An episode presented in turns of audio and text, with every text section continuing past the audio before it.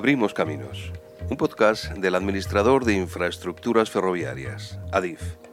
Aparte de recibir y de despedir, las estaciones de ferrocarril también guardan historias, guardan secretos y han sido y son fuente de inspiración para el arte, para el cine, la música o la pintura. ¿No es así, Juan? Sí, por supuesto.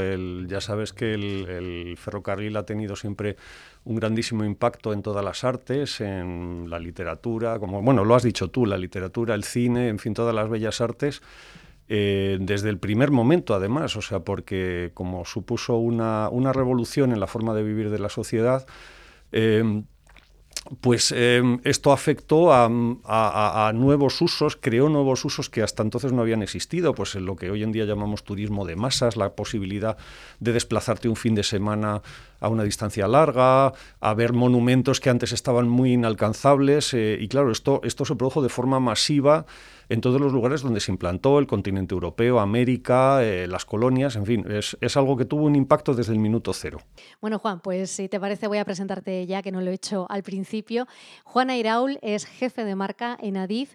Es la segunda vez que estás aquí en, el podcast Abrimos Caminos. Aquella vez eh, recuerdo que estuvimos hablando sobre arquitectura ferroviaria. Esta vez me gustaría destinar los próximos minutos a hablar, si te parece, em, centrándonos más en el arte. Eh, hay algunas obras de arte que son muy evidentes en algunas estaciones, otras que no lo son tanto. También eh, sé que traes preparadas algunas curiosidades eh, muy, muy, muy interesantes. Pero si te parece, vamos a empezar por un arte em, bueno, muy presente en algunas estaciones españolas de Adif, como es la cerámica. ¿No es así? Pues sí, desde luego nosotros en, bueno, en España tenemos un extraordinario patrimonio arquitectónico ligado al, ligado al ferrocarril. Y efectivamente em, tenemos ejemplos, tú quieres empezar por este ejemplo de la cerámica, yo te diría que el más puntero es de la estación de Valencia Nor, una obra de Demetrio Rives, eh, inaugurada en, el año 1917, hace poco tiempo se celebró el centenario, que tiene una, está toda ella cubierta de apliques cerámicos, de, tanto en la fachada como en el interior. Eh, el, edificio en sí es una obra de arte, es una obra que es eh, entroncada, digamos, en el, en el modernismo. Demetrio Rives era un, era un arquitecto, se, se, dejó influir mucho por el modernismo, pero por el modernismo viene, curiosamente, tanto en, Cataluña como en Levante, eh, la influencia había venido más de, Francia, pero él, él, miró en un modelo que se conocía menos pues, por distancia y por menos conexión cultural, pero hizo una interpretación absolutamente original, eso sí, porque claro, eh, la, la, inspiración lejana podía ser Otto Wagner y, y la secesión, pero en realidad él, lo hizo con un lenguaje completamente personal. Y luego además lo hizo incorporando, como se hacía en el modernismo, todas las bellas artes dentro del mismo edificio. De, por un lado, eh, se buscó también a los mejores, ¿no? Tenías allí, por ejemplo, a Lluís Bru, que era escenógrafo del Gran Teatro del Liceo, que fue el, el, artífice un poco de toda la decoración, eh, la cerámica en particular. Pintores como José Mongrell y Gregorio Muñoz Dueñas. Y luego, en, digamos que en cada, en cada parte de la estación se aplicó de una forma diferente. En el exterior hay como apliques de cerámica en la que se utilizan mm, eh, em, elementos, pues vamos a decir, un poco folclóricos, pero con, con un, grandísimo impacto decorativo. Por ejemplo, las naranjas, la flor del azahar. De cosas de la zona, ¿no? De la zona, efectivamente, porque en, última instancia en, las estaciones siempre pretendían ser como la tarjeta de visita de la ciudad, eh, de la compañía, del país donde estaban es, es lo primero que ve el viajero, ¿no? Cuando se baja del tren y llega y ve aquello y, ya se hace una idea un poco de la tierra que va a visitar, ¿no? Efectivamente, efectivamente. Eso, eso además estuvo claro desde muy pronto, o sea, desde que se empezó a desarrollar el ferrocarril y favoreció estos viajes que antes eran mucho más dificultosos se vio y además se, queda claramente reflejado en la literatura que esa estación era la puerta de entrada a la ciudad, pero además su tarjeta de visita, su escaparate, donde mostraba lo mejor de sí misma. Y desde luego la estación de Valencia en ese sentido es un ejemplo extraordinario porque te muestra no solo la cerámica, también un trabajo de marquetería fantástico en el vestíbulo. Hay incluso trabajo de mosaicos, unos mosaicos que expresan en un montón de idiomas eh, el buen viaje, es eh, traducido pues al francés, al inglés, al ruso, al árabe, a bueno, un montón, un montón de idiomas tiene además una especie de Santa Santorum en la antigua cafetería de la estación, hoy en día se utiliza de sala de exposiciones, que es, le, llaman, le llamamos de hecho la sala de los mosaicos, donde hay, pues, hay todo un despliegue de mm, eh, temas locales, regionales, la agricultura. Hay incluso una anécdota curiosa y es que en el centro, digamos, del panel principal aparece una señora valenciana así oronda, muy vestida con el traje folclórico, que resulta que es la cuñada de, Demetrio Rives era la, mujer de su hermano, que fue la que sirvió de modelo, un modelo pues muy de la estética de, esa época, claro. claro se, llamaba, sabemos, se llamaba Josefina Montblanc. En cualquier caso, la estación es un compendio de la mejor artesanía y el mejor arte de la industria valenciana de principios del siglo XX. Pues de cerámica vamos a pegar el salto ahora fuera de España para hablar también de cerámica, porque hay una estación eh, que tiene, desde luego, es muy conocida, todos los viajeros y todos los que nos gustan pues salir un poco de España y visitar Portugal. Eh, y conocemos esa ciudad. Hemos ido a ver precisamente eso que es tan típico de Portugal, porque son los colores blanco y azul, ¿no? Correcto. Eh, estamos hablando de la estación de... De Sao Bento, de Oporto, sí, eh, ¿te refieres a ella? Pues sí, la, estación de, de Sao Bento eh, ciertamente, em, desde luego se construyó con ese afán de, vamos a decir, de ostentación, porque no era tampoco la estación original de la ciudad. Hoy en día eh, Oporto tiene dos estaciones principales, la de Campaña, que es la estación de paso, la que está a la salida del puente, que conecta rápido, con rapidez el norte y el sur de Portugal, pero eh, como tenía una, una situación que entonces era periférica, pues se forzó a construir una nueva estación terminal más en el centro de la ciudad, con dificultad, porque sabes que Oporto tiene una orografía muy complicada y entonces hubo que trazar un túnel, pero eso sí, eh, construir un edificio también a principios de siglo, de estilo también afrancesado, como este que hemos comentado otras veces, ¿no? que está además pues, en el mismísimo cogollo de la ciudad, de hecho se ve desde la misma estación, se ve la catedral que está ahí enfrente. Entonces, el, rasgo principal que tiene es, son eh, unos paneles también de cerámica que, ocupan nada menos que 550 metros cuadrados, con esa, efectivamente esa cerámica blanca y azul propia de Portugal. Eh, donde además pues cuenta pues hazañas históricas, sobre todo sucedidas en el norte de Portugal. Eso es una especie como de diorama de, cosas que sucedieron en Oporto.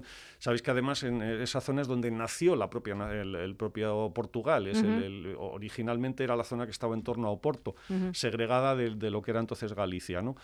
Em, y eh, fueron además eh, la obra de, un personaje muy importante llamado Jorge Colaso, autor eh, también de las decoraciones de otras estaciones, pero también con, obras en todo el mundo, en Francia, en Brasil Incluso, curiosamente, tiene una obra en el castillo de Windsor, en, Qué curioso. el Reino Unido. Sí, claro, que luego este tipo de artistas... Eh, claro, era... una carta de presentación la que hacen en sus estaciones. claro. lógicamente, ¿no? La tarjeta de visita de hoy, bueno, pues era la carta de presentación de la época, eran sus obras en las estaciones que eran vistas por muchísimas personas. Los portugueses están además muy ligados a Inglaterra históricamente, entonces pues sí, lo tuvieron, lo tuvieron bastante fácil. En cualquier caso, fue un artista que triunfó en su época y que, fue dejando su obra por, por todo el mundo.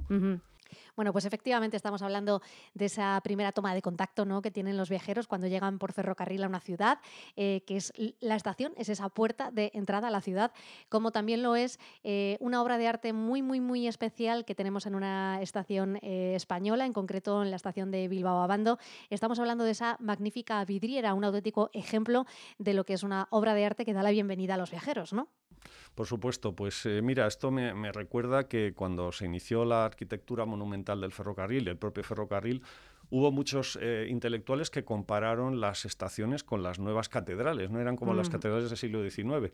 Entonces, ¿qué cosa más típica de una catedral que una vidriera? Pues yo creo que esto lleva, eh, vamos, es absolutamente coherente con la implantación de esa enorme vidriera de que en última instancia vuelve a ser una vez más lo mismo, es decir, esa tarjeta de presentación, en este caso de qué?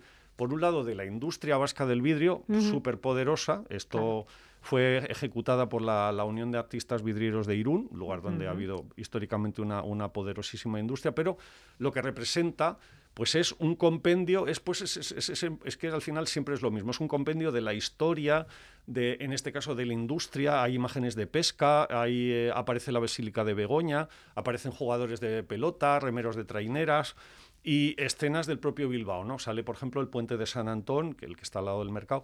Vamos, si te parece, a escuchar en la voz de, nuestro compañero Miguel Gutiérrez algunos datos eh, específicos sobre la vidriera eh, de la que estábamos hablando de Bilbao.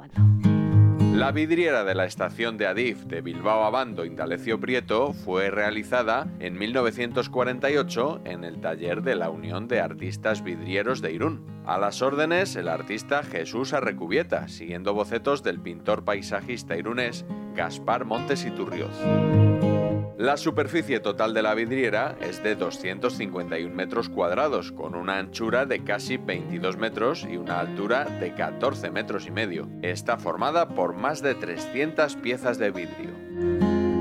En la vidriera se representaron algunas escenas típicas de labores de la época, trabajos de marineros, labores rurales, también de las antiguas minas de hierro o las tradicionales competiciones de regatas de traineras y de pelota vasca.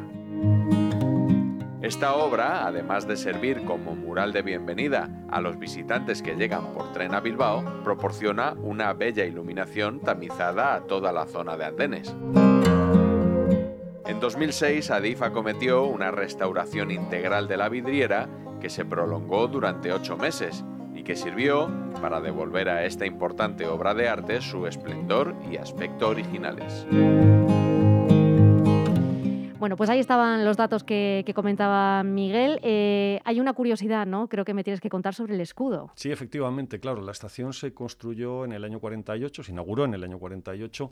Y eh, en el centro de la composición hay un gran escudo. Claro, el escudo de entonces era el escudo franquista. Pues en los años 80 para adaptarlo lógicamente a la nueva democracia, se sustituyó ese escudo por el escudo constitucional. Claro. Eh, vamos a centrarnos en dos estaciones que son de bien eh, de interés cultural eh, y que solamente bajarte del coche y llegar y verlas ya te impacta, que son las estaciones, por un lado, tenemos la de Toledo y luego, si quieres, hablamos de la, de la siguiente. Háblame de Toledo. Pues mira, Toledo es una estación, la verdad es que bastante excepcional. Es relativamente pequeña lo que pasa es que eh, en, esa estación sí que se condensa eh, todos estos rasgos que hemos comentado previamente. Lo primero de todo es su propia existencia, es decir, se dice que esta estación se construyó, se inauguró en el año 19, eh, con un compendio de toda la artesanía, toda una especie de mimetismo con el arte mudéjar y con todas las, pues un poco en paralelo con lo que hemos hablado de Valencia, pero es que la propia razón de hacerla fue porque al parecer eh, a finales del siglo XIX y principios del XX, pues se habían producido bastantes eh, visitas reales eh, acompañando a jefes de Estado a Toledo, por la proximidad a Madrid, lo facilitaba, el ferrocarril, etcétera.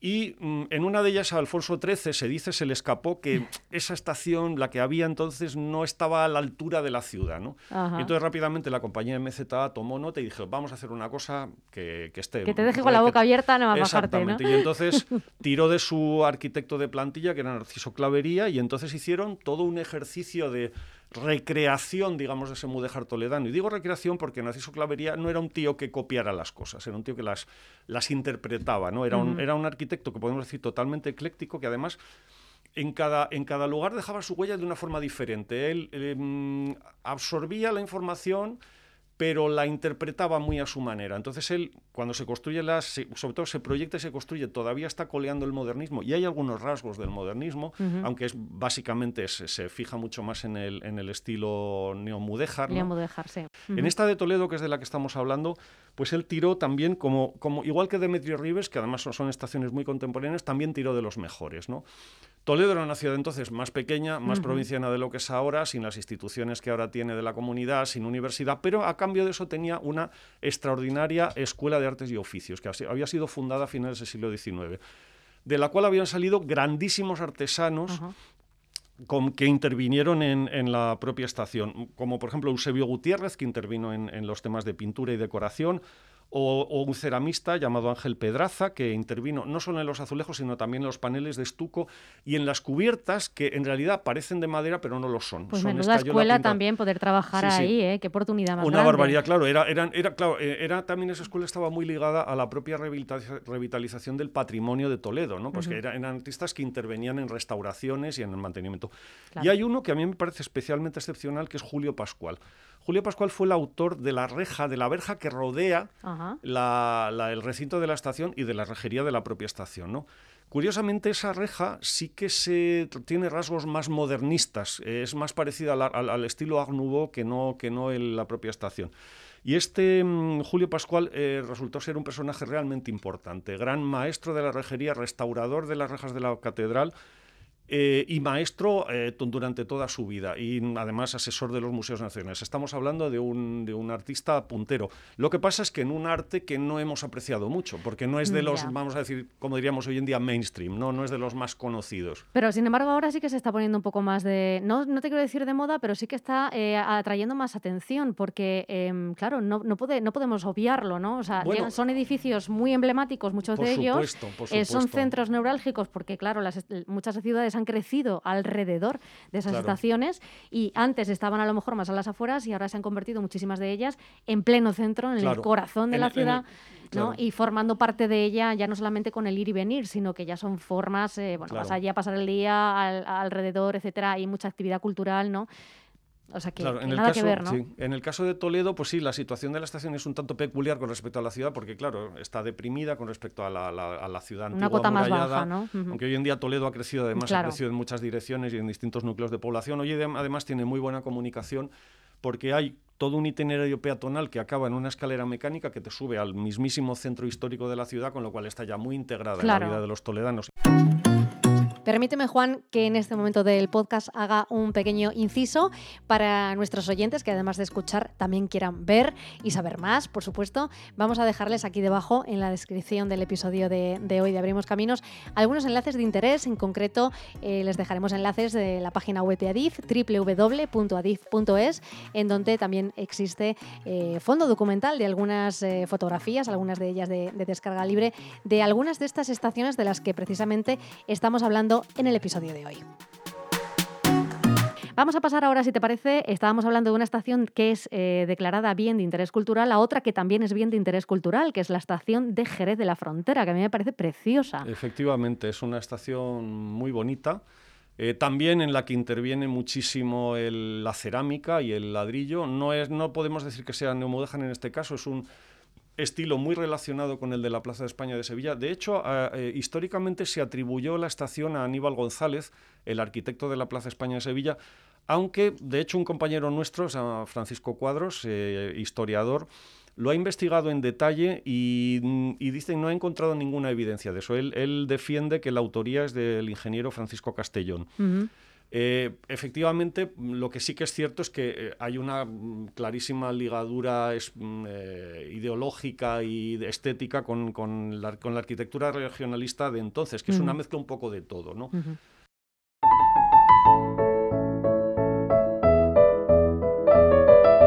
Si te parece, vamos a pasar ya a, yo creo que vamos al centro de España, vamos a hablar, por supuesto, de la estación más transitada, pero antes de irnos a Tocha, vamos a centrarnos en la estación de Príncipe Pío, porque tiene una grandísima historia.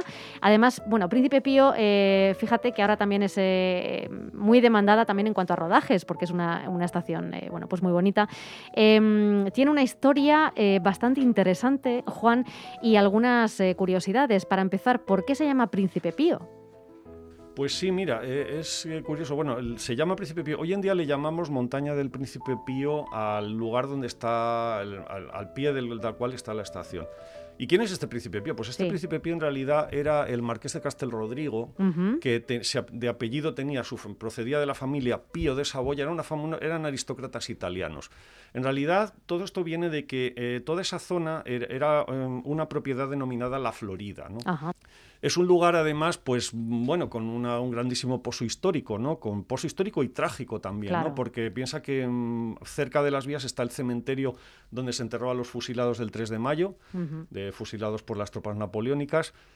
Eh, fue un lugar también muy, muy afectado por la guerra civil, porque tanto la estación como todas sus eh, dependencias eh, próximas de mercancías como los edificios de oficinas que hay detrás en Paseo del Rey, que son por curiosamente obra de Demetrio Rivers, del que hemos hablado ¿Ah, en Valencia, estuvieron durante tres años en el frente de batalla y entonces fueron muy, muy dañadas. Claro. Que en el año 96 cuando se reconvirtió en un em, intercambiador modal, pues se reconstruyeron los edificios, luego se implantó el, centro comercial en el 2007, que fue el que realmente hizo recuperar a la estación su forma original, excepto en un único rasgo que yo siempre he lamentado, y es que no se recuperó el tejado de pizarra y se puso ah. un tejado de ladrillo, porque si no, si te fijas es una estación, el edificio original es muy parecido al de Valladolid, al de Burgos, todos de aquella Todos llevaban época. pizarra, claro. Efectivamente, pues en ese, eh, quitando eso, todo lo demás fue una restauración bastante ejemplar y una revitalización de una estructura fantástica. ¿no?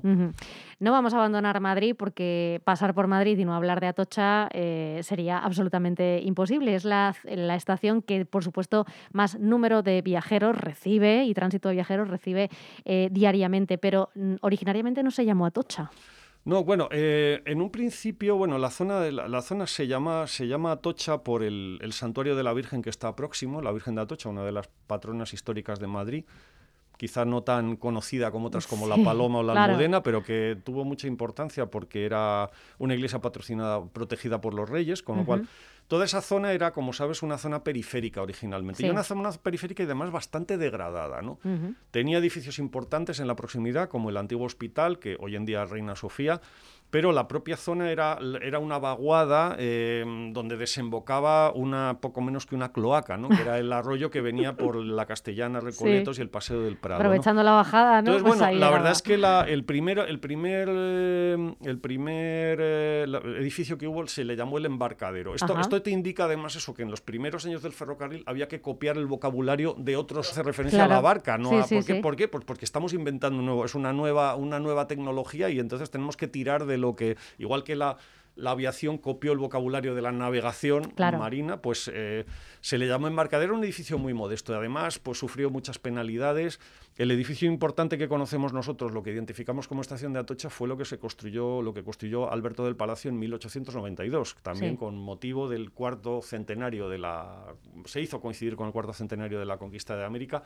Y en su día fue el edificio, la superficie cubierta más grande de Eso España. te iba a decir, porque es Claro. que, claro, es verdad que ya es bastante apabullante Lo hoy en es, día, claro. pero en aquella época sería la bomba. Sí, bueno, eso, eso sucedió en. Claro, es que el ferrocarril en ese sentido fue creando sus propias tipologías y sus propios edificios. Claro. Tuvo, tuvo unas necesidades que nunca habían existido previamente, tuvo que inventarse cosas Ujú. para cubrir en este caso grandes superficies. ¿Por qué? Pues porque había que proteger los trenes, por otro lado necesitaban grandes espacios por la ventilación de los humos de las máquinas de vapor. Entonces, y por otro lado también por un tema simbólico, o sea, a las ciudades y a las compañías les interesaba presumir de grandes edificios, por esto que hemos insistido una y otra vez. Sí, hablamos en el anterior podcast también, por si los Claro. oyentes quieren retomarlo. eh, Claro. Hablamos mucho de marquesinas también, que era un elemento Sí. que definía claramente a las estaciones y que era pues, un símbolo también de poderío, ¿no? De aquí estoy yo Claro. y mira lo, mira lo que hago, ¿no?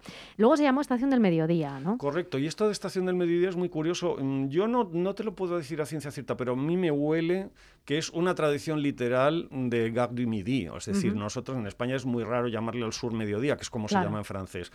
Como además las estaciones, las, las, compa- perdona, las compañías ferroviarias eh, españolas principales, que era MZA y el Norte, eran las dos de capital francés, me huele, igual que la del Norte se llamaba Caminos de Hierro, es decir, traducción literal de Chemin de Fer, pues esto de estación del mediodía huele totalmente a Gare du Midi, pero vamos, de forma absoluta. ¿no? De hecho, bueno, eh, el, el- el arquitecto de la primera, de esa segunda terminal trasladada era un tal Victor Benoit Lenoir. En fin, Ujú. eso te lo dice todo, ¿no? es curioso que me contaba mi padre, viejo ferroviario, que él llegó a conocer compañeros suyos de apellido francés que Sí. eran familiares de los primeros que vinieron a esas compañías, ¿no? Qué Todavía quedó, quedó, quedaban como, como eh, eh, muchas generaciones después quedaban todavía como restos Esas de esa- reminiscencias, ¿no? Sí, claro que sí. Ujú. Antes de pasar al siguiente bloque de la influencia que ha tenido el ferrocarril en el mundo del cine, que es mucha, y vamos a citar algunos títulos que seguramente conocemos todos, vamos a centrarnos también un poco en cómo ha influido el mundo del ferrocarril, las estaciones, pero en concreto en la literatura. Eh, creo que tienes alguna cita por ahí interesante. Por supuesto. En la literatura, desde luego, eh, hay ejemplos sorprendentes. Mira, te voy a leer eh, dos citas curiosísimas que he encontrado además recientemente eh, acerca de la percepción, en- y además es muy curioso porque es la percepción de las estaciones en diferente momento, cómo Ujú. impacta de una manera y de otra. Según la tiene- época, ¿no? Según la época, y tiene mucho que ver con la evolución del ferrocarril en los últimos 50 años. La primera es de Winfried Sebald, uno de los grandes eh, novelistas del siglo XX, autor de la, de la obra Austerlitz, eh, eh, Sí. publicada justo en el año 99, en el que mm, el personaje tiene un- hay un episodio muy importante que se produce en la estación de Liverpool Street en Londres, ¿no? Y te dice lo siguiente el narrador, dice, esa estación era, antes de su reconstrucción en los 80, uno de los lugares más oscuros y siniestros de Londres. una especie de entrada al Averno. Todo estaba ennegrecido por una capa pegajosa formada por polvo de carbón y hollín, vapor de agua, azufre y gasóleo.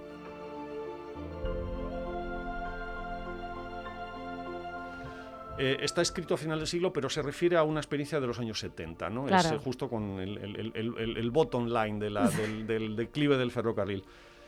50 eh, años después, en otra novela, La Niña, Mujer, Otras, de Bernardine Evaristo, una, una mm, escritora anglo-nigeriana, te dice lo siguiente.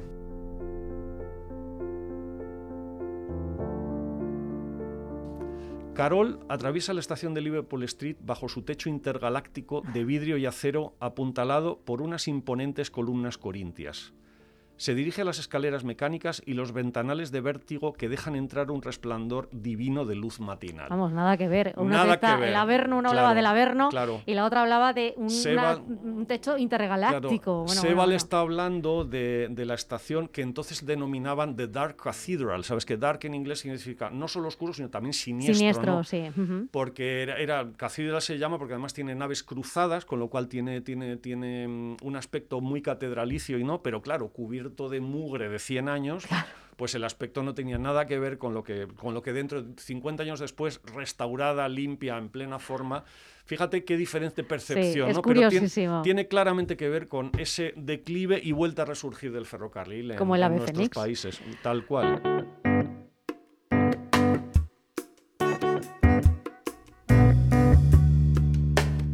Bueno, y ahora sí, vamos a centrarnos también en esa influencia que ha tenido el ferrocarril en el mundo del cine. A veces el ferrocarril no solamente es ese eh, punto de partida o destino de la acción, sino que es el protagonista de la propia secuencia, como esta que vamos a escuchar ahora, que vamos a reconocer todos inmediatamente seguro, y que creo que guarda una curiosidad detrás que nos vas a comentar eh, en breve. Juan.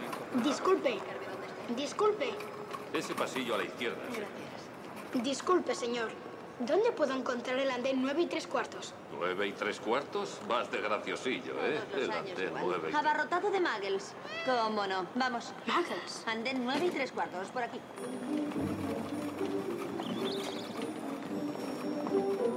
Bueno, eh, Harry Potter eh, en realidad se mueve por, la estación King's Cross. Lo que pasa es que eh, los ingleses son muy cucos y cuando sacan alguna imagen sacan la de San Pancras que es más Que es mucho más bonita. Sale en la serie, sale en Downton Abbey, sale bueno, en, todo lo que pueden. ¿Por qué? Pues que es muy espectacular. Además está en muy buena forma. Bueno, también lo está King's Cross. Con la remodelación del 2011 ha quedado fenomenal. Sí, pero aquí en este caso hablamos de San Pancras, que tiene desde luego una fachada absolutamente maravillosa. San Pancras es lo más de lo más. Desde luego, igual que Atocha lo fue en España, pues 30 mm, años antes había sido, por supuesto, la mayor superficie cubierta, el mayor edificio. También unos pocos años antes lo había sido King's Cross. Se fueron quitando el récord las unas a las otras. ¿no? Es un edificio excepcional, como sabes, es la terminal de la línea de alta velocidad que viene desde el continente. Bueno, y del Reino Unido saltamos el charco y nos vamos hasta Estados Unidos para em, conocer un poquito más y algunas curiosidades, por cierto, muy, muy, interesantes que tienes por ahí eh, tú en la recámara todavía, Juan, sobre la Estación Central de Nueva York. Ahí es nada una de las estaciones más extraordinarias del mundo, porque en algunos casos nada superada. ¿no?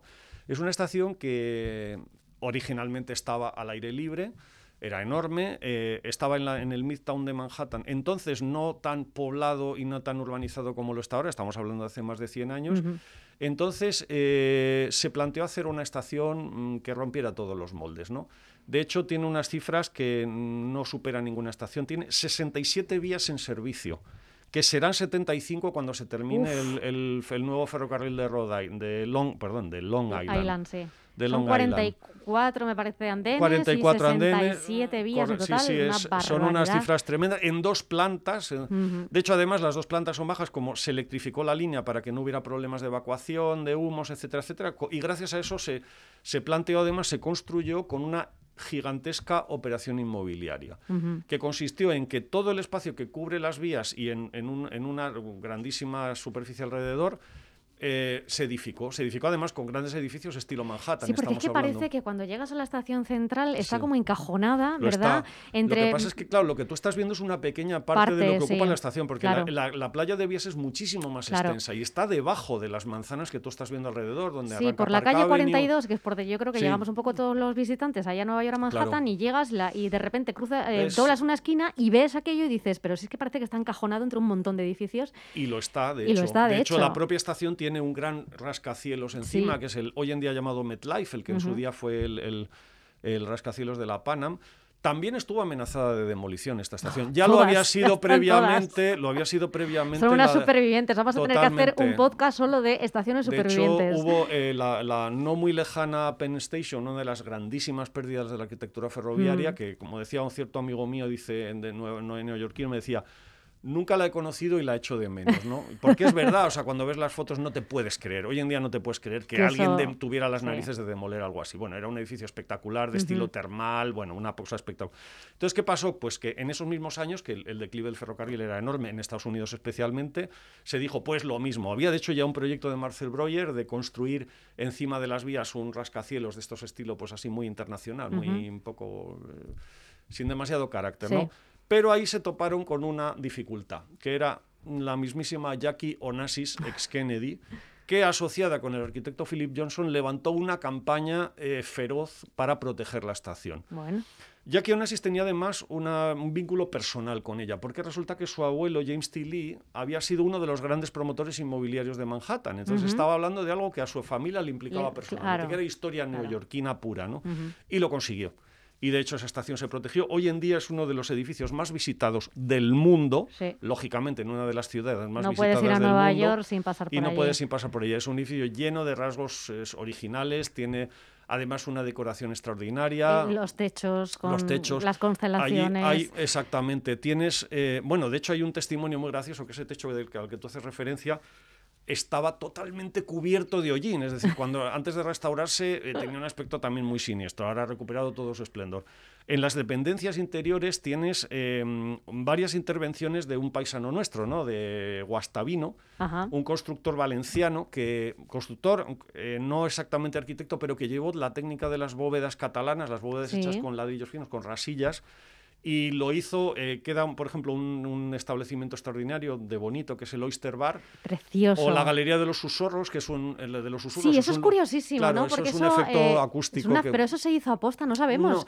No, se sabe muy bien. Eso es que es algo que sucede en determinadas bóvedas se produce un fenómeno muy curioso y es que si tú en una habitación cuadrada cubierta por una bóveda de un diseño determinado te colocas en cada una de las esquinas, aunque la, la, distancia sea muy grande, puedes susurrar y en los de la esquina opuesta te escuchan. Esto pasa en el Escorial, pasa en un montón Yo lo había oído en, los castillos, ¿no? Por temas de espionaje y tal, ese, ese tipo de cosas sí que se hacían. Pero es curiosísimo verlo en la estación central de Nueva York con la cantidad de ruido que hay, con la cantidad de trasiego de personas que hay, y aún así lo haces. Yo lo hice con mi hijo que tenía nueve años cuando lo llevamos a, Nueva York. Y es, es, que es curiosísimo, ¿no? Cómo te pones cada uno en una esquina y susurras, efectivamente, no hace falta ni gritar. O sea, es que susurrando y se escucha perfectamente. Eh, como decimos, es una estación llena de curiosidades. Ahí tenemos el Oyster Bar, tenemos también, como decíamos, la Galería de los Susurros, tenemos el reloj de Tiffany que es un reloj precioso que se encuentra arriba, ¿no? En lo alto y que es, forma parte de una escultura, de un conjunto escultórico, ¿no? También muy, muy bonito. Espectacular, absolutamente espectacular. Eso es. Eh, y luego tenemos más relojes, que son los relojes que tienen cuatro caras, que se encuentran en el punto de información, que yo creo que es uno de los puntos, eh, bueno, no hay película que se ruede en secuencia en, en, la estación central que no eh, aparezcan esos, ese reloj de cuatro caras. Eso nos habla también de lo importante que es el reloj en la estación. Sabes que las estaciones ayudaron a medir el tiempo como lo medimos ahora. Es es decir, fue el ferrocarril, por su mayor aceleración, el que hizo que se tuvieran que organizar por territorios los horarios, porque originalmente las ciudades eh, tenían cada una su horario solar y entonces variaba de minutos en minutos. Entonces, por el efecto que tuvo el ferrocarril en Inglaterra, se organizó, dice, esto no puede ser así, para que poder controlar, se creó primero un tiempo propio de los trenes que viajaba a bordo, es decir, el, el, que valía era el reloj que viajaba a bordo del tren, y luego se dijo, oye, pues el que viaja a bordo del tren que coincida con los que, que hay en tierra. Y entonces, a partir de ahí se organizó el horario con usos horarios como, lo, como funciona ahí el mundo. ¿Verdad? Muy curioso. Eh, y, eso, por eso es tan importante, ese reloj de la estación es, es un símbolo que va mucho más allá del, del, de, solamente del horario de salida. Bueno, y, trenes. qué duda cabe. Y aquí en España seguimos teniendo eh, la imagen fija en todos esos relojes, ¿no? Que de muchísimas de las estaciones que están colocados ahí en lugares, eh, bueno, pues algunas veces en las marquesinas, como en la estación de Valladolid o en la estación de Atocha, en, en la Torre, Bueno, etcétera. además, claro, Sí. en esto se pone de manifiesto que las, las, las estaciones son las catedrales del siglo XX, porque los Mm. primeros relojes en la Edad Media se colocaron en los edificios religiosos Es y en el siglo XIX en las estaciones, en la nueva religión. Muy bien traído, Juan.